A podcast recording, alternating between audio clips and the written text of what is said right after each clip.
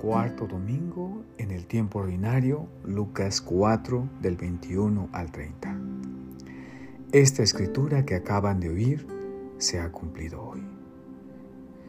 No tan solo se cumple la alegría de la salvación, sino el drama de que el hombre no quiere ser salvado y entonces rechaza a su Salvador.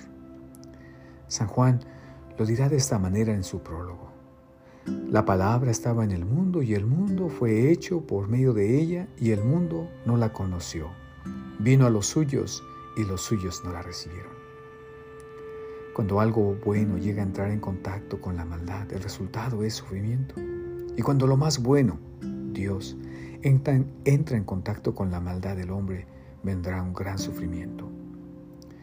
Todos hemos experimentado el rechazo.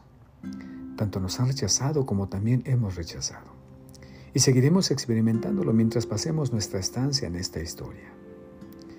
El drama radica en que, muy en el fondo, todos buscamos el amor incondicional. Sin embargo, somos limitados. El único que puede amar ilimitadamente y sin rechazar a nadie es Dios mismo. Eso hace a Dios Dios. La ironía del Evangelio radica en que el ser humano rechaza a quien no sabe rechazar a nadie. El Evangelio relata que al escuchar que Dios no favorece a nadie ni rechaza a nadie, se llenaron de ira y sacando a Jesús de Nazaret quisieron despeñarlo. Hoy el ser humano sigue rechazando a Dios.